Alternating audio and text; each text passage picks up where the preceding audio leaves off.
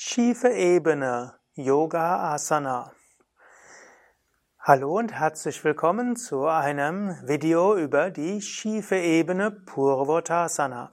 Mein Name Sukadev und Steps und ich, wir begrüßen dich zu einem Yoga-Video aus der Reihe Asana Lexikon. Die schiefe Ebene gehört zwar nicht zu den zwölf Yoga-Vidya-Grundstellungen, aber sie ist eine Gegenstellung zur Vorwärtsbeuge und sie gehört zu den 84 Asanas.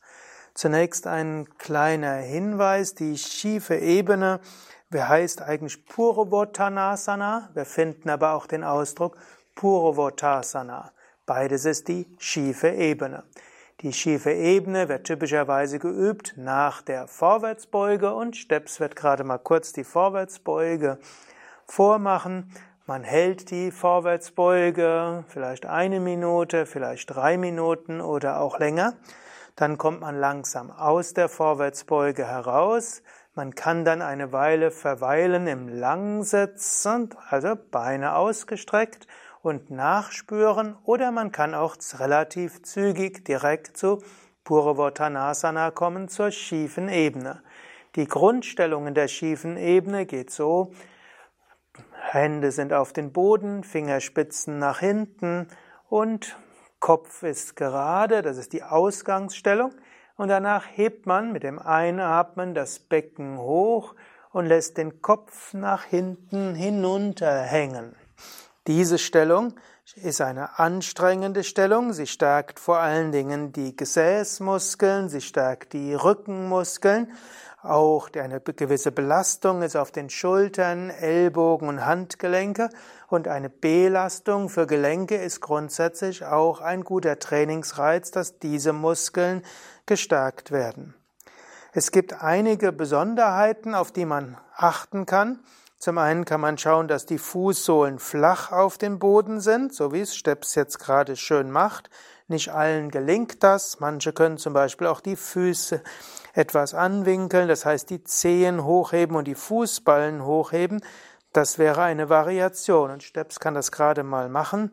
Also gerade auch Menschen, die eine Neigung haben zu Wadenverspannungen, können auch die Füße etwas heben. Aber Grundstellung, die Fußsohlen flach auf den Boden.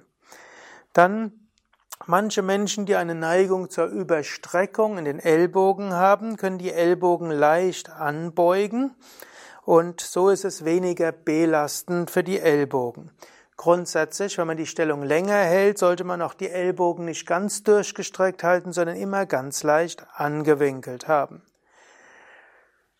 Der Kopf hängt normalerweise locker hinunter und das öffnet natürlich auch das Kehlchakra, das hilft, dass das Vishuddha-Chakra geöffnet ist.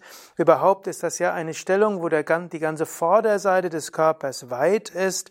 So kann man manchmal das Gefühl haben, dass der Bauch nach oben sich öffnet, die Himmelsenergie, man räkelt sich zum Himmel hin.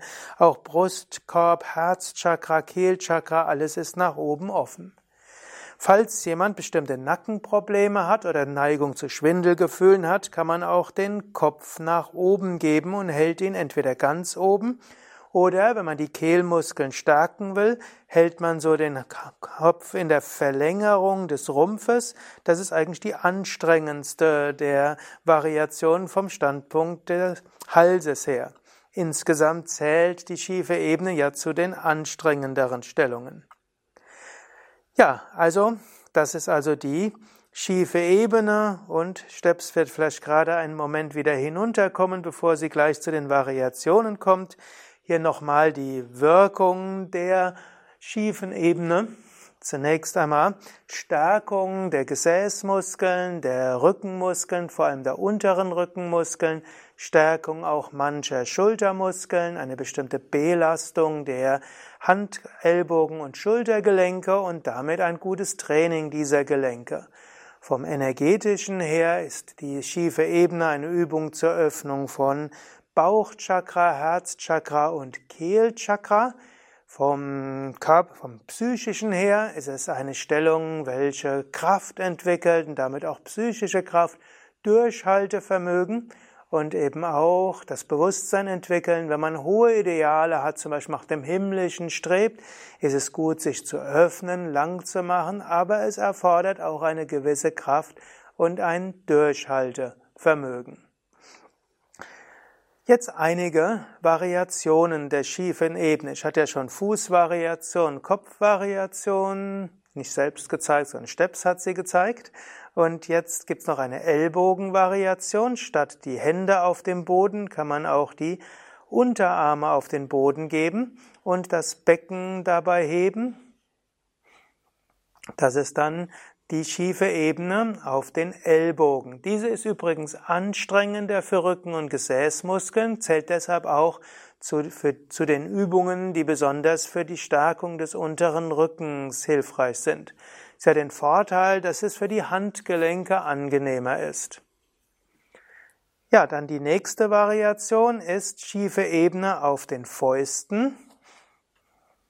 Also Fäuste machen und dann Becken heben. Das kann man insbesondere machen, wenn die Handgelenke vielleicht Probleme haben, könnte man eben auf den Ellbogen machen oder eben auf den Fäusten. Dann gibt es verschiedene Variationen mit ein Bein und zwei Beinen. Und dazu kann man zum Beispiel den rechten Arm heben auf einer Faust ist das nochmal besonders anstrengend. Ich glaube, es wäre gut, wenn Steps erstmal wieder die Handflächen auf den Boden gibt und dann einen Arm heben. Das ist dann auch gleichzeitig Gleichgewicht. Man kann den Arm auch ganz hoch zur Decke geben und dann den anderen Arm heben. Und danach das rechte Bein heben beim Einatmen und ausatmen, senken, linken Arm, linkes Bein heben, einatmen, ausatmen, senken. Und dann gibt es noch das, die diagonale schiefe Ebene. Das heißt, erst das Gewicht auf die rechte Hand verlagern und dann das linken Arm heben. Und dann auch noch das rechte Bein heben und wenn man kann, Hand Richtung Fuß. Und dann die andere Seite linkes Bein heben und dann rechten Arm heben. Das ist dann diagonale schiefe Ebene. Dann Arm und Bein wieder senken und dann noch die, dann erst vielleicht mal senken. Hm? Ich glaube, wenn du probiert hast mitzumachen, wirst du sehen, wie anstrengend doch die schiefe Ebene ist und so lange auf einem Bein und Arm zu sein. Und dabei ist immer gut, tief mit dem Bauch zu atmen, um zwischendurch neue Kraft zu sammeln. Und dann gibt es noch die einseitige schiefe Ebene. Und dazu fängt man erstmal an, wieder hochzukommen zur grundschiefen Ebene. Und dann das Gewicht nach links verlagern und dann rechten Arm und rechtes Bein heben.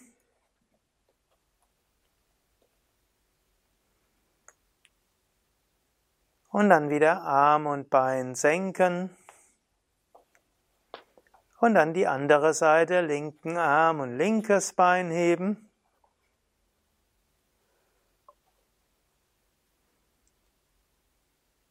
Und dann wieder senken.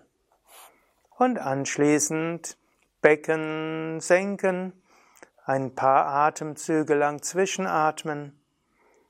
Und typischerweise entspannt man nach der schiefen Ebene in der Bauchentspannungslage.